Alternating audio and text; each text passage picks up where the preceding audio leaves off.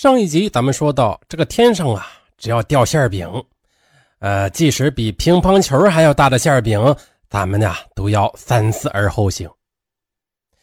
就在二零零六年五月五日，正是五一黄金周，人们都在尽情享受着假期。张笑呢，跟着杨凌晨来到了北京队的训练馆。张笑刚一进来，就被众人给团团围住。大家那热切地询问着买房的事宜，张笑装模作样一一解答，并告诉众人：谁要买房子，就要先交一万元的定金。当时啊，面对奥运会冠军和他们的老师，张笑的心里也是非常紧张的。但是呢，在场的人却没有一个人怀疑张笑的身份。于是，周树森、张一宁等人决定先托张笑买房子。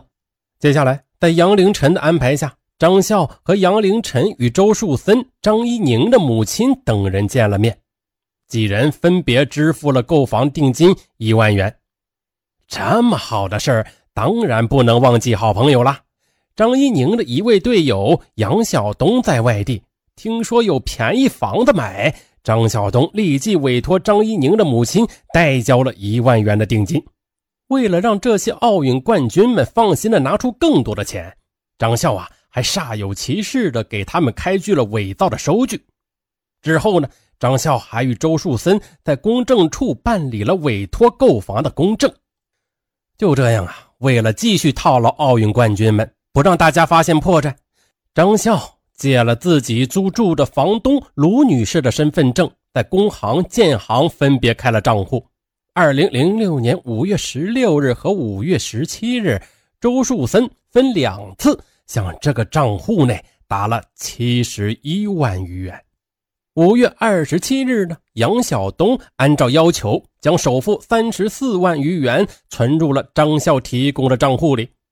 而稍后才听到这个消息的奥运冠军王励勤闻讯呢，也找到了杨凌晨，委托他请张笑帮忙购房。杨凌晨让他们先去售楼处看好房号。王丽琴呐，去国瑞城售楼处发现国瑞城均价为每平方米一万三千元，而张笑却说自己可以买到每平方米九千元的低价房。这样的好事怎么能错过呢？五月十八日，王丽琴一下子就向张笑交了两万元的定金。随后呢，张笑也给王励勤开具了两张收据，但是乒乓国手们啊不会想到，张笑卖给他们的这些房子其实早就卖出去了。他们更不会想到，他们这些刚刚打到张笑账户上的钱，很快变成了杨凌晨屁股下的那辆保时捷跑车。二零零七年五月十四日。张笑他专门到亚运村汽车销售市场为杨凌晨预定了一辆价值一百三十万元的银色保时捷跑车。这辆车张笑是以杨凌晨的名义购买的，在张笑看来，这辆保时捷是他对杨凌晨爱意的表达。这辆车装载了他那一颗沉甸甸的少女之心。他期望着他和杨凌晨在爱情上也能像保时捷那样飞速的前行。这个卡里有钱的张笑啊，他再次的阔了起来。他和杨凌晨驾驶着刚刚到手的保时捷跑车，频频的出入高档消费场所，天马行空，是尽情挥霍，一切支出全是张笑骗来的钱。看到张凌晨满脸的笑容，张笑觉得自己的付出很值得。原本害怕事情败露而忐忑不安的心呢，也渐渐的平静了。这个张凌晨呢，他如愿以偿的开上了保时捷。可是这个张笑啊，却再也无法等到他和杨凌晨结婚的那一天了。在拿到周树森、王励勤等人的房款之后啊。贪玩的张笑只顾得上陪着杨凌晨玩，他忘记了应付周树森他们。周树森见交完房款后，张笑就没了动静，担心上当的他便催促着张笑说：“你什么时候给我们房子的预售合同啊？”张笑却一直推脱着说：“快了，快了，就这几天的事了。您呐，别着急，事情正在办呢。”可是周树森呢，他左等右等都没有等到房屋预售合同，他便有些着急了。他一个劲儿的催促张笑尽快的办理。见男朋友的老师不满了，张笑也慌了神怕被他们发现诈骗的事情。张笑赶紧的从网上下载了一份房屋预售合同，匆忙的盖上了伪造的公司公章，交给了周树森。周树森拿到这份伪造的极其粗糙的合同后，越看越不对劲儿，这个上当的感觉是越来越强烈。终于，他报警了。就这样，张笑被抓获后呢，警方在张笑的身上查获了一个存折。里面有四十万元。张笑被羁押后，除了如实供述他诈骗张一宁、王丽琴、周树森等体育名人的钱款外，他还主动供述了诈骗姨父赵卫国二百一十万元的事实。除了给杨凌晨买车的一百三十万元和追缴了四十万元外，张笑前前后后共骗取了三百二十万元。但其余骗来的钱呢，都已被张笑挥霍了。而开上保时捷跑车的杨凌晨，此时才知道张笑的真实身份。得知真相后，杨凌晨很快的退还了保时捷跑车。从张笑被羁押后到本案开庭前呢，他所诈骗的张一宁、王丽琴等体育名人的钱款已经全部退还了，只有张笑姨父还没有得到赔款。但姨父赵卫国向法庭表示，希望不要追究张笑的刑事责任。张笑的母亲也一直哭着哀求法庭能够轻判。在法庭上，张笑的辩护律师称，张笑作案时呢系未成年人，并且呢在到案后协助警方抓获了私刻公章的赵某，在看守所里还通过手语帮助警察查明一个聋哑嫌疑人的身份。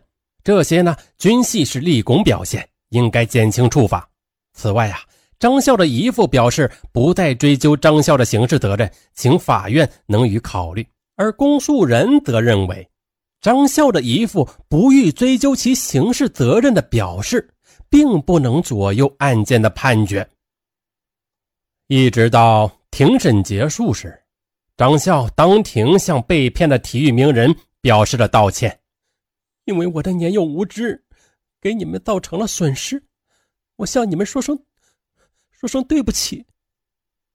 北京市西城区人民法院作出了一审判决，法院认为被告人张笑以非法占有为目的，虚构事实，隐瞒真相，骗取他人钱财，且数额特别巨大的行为，侵犯了公民的财产权利，已构成了诈骗罪。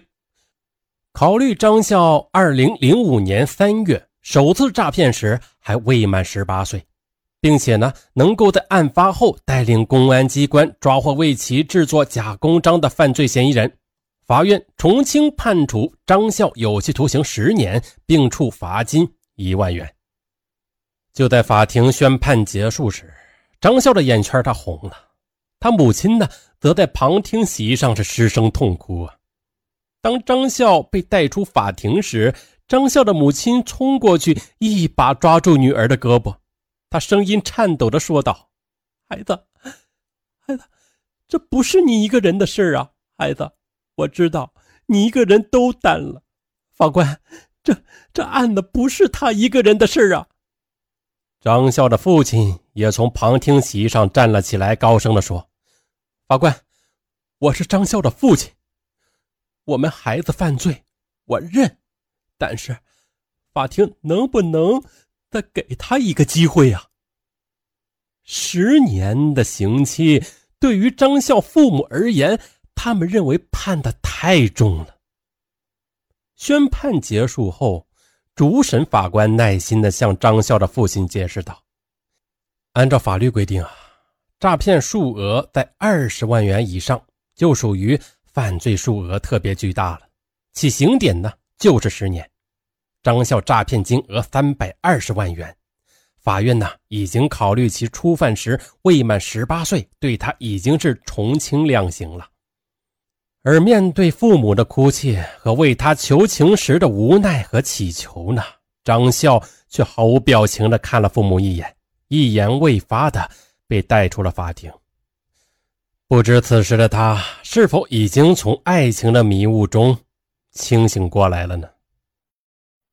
好了，本期的案到此结束。喜欢上文说大案的听友，不妨点赞、留言、关注。嗯，感谢大家，拜拜。在本节目的结尾处，上文给大家带来个好消息，嗯，就是快过年了，你的年货备好了吗？如果没备好，上文又来给大家发大红包了。以前领过的听友都知道，老牛了。那从现在起，每天都可以领一次，特别是今天的第一次领，那是百发百中，外加这红包数额特别巨大啊，判处有期啊。所以说啊。今天第一次领，报大额红包的几率就大，也不是说每个人都能报到大红包啊，嗯，就是说它的几率大，不要失去你第一次抢红包的机会。嗯，怎么领红包啊？就是打开手机淘宝，搜索“上文说答案”，对，搜索“上文说大案”，在淘宝上输入“上文说大案”这五个字之后，啊，就会唰的一下子蹦出红包来，哇，神奇的不得了。那这领到的红包好干啥呀？好在淘宝上买东西啊，买任何东西都可以抵现金，嗯，是没有门槛的啊。就是你不管领多少钱都可以抵现金，哪怕是领了一毛钱，在买东西的时候也可以抵现金用，没有数额限制，叫无门槛红包啊。没不是说得得得购购满二百元呢才能用，没有没有没有，你就够一块钱的东西也可以抵，也可以也可以用啊，可以用，特别划算。打开手机淘宝，搜索“上文说答案”，上文说答案，每天上文都说答案。啊，就这样，大家打开淘宝，打开手机淘宝去搜一下试试。对了，对，忘了提醒大家，这段语音呢是上文后来嗯插播进来的啊，插播进来的。只要大家能听到这段语音，就能搜出红包。等搜不到了，上文就把这段语音给截去了，大家就听不到了啊。一次没搜过的，去尝试一下，老刺激了。以前搜过的也去搜搜，看看这今年是不是比去年的红包要大呀？好，就这样，打开手机淘宝搜索“上文说答案”。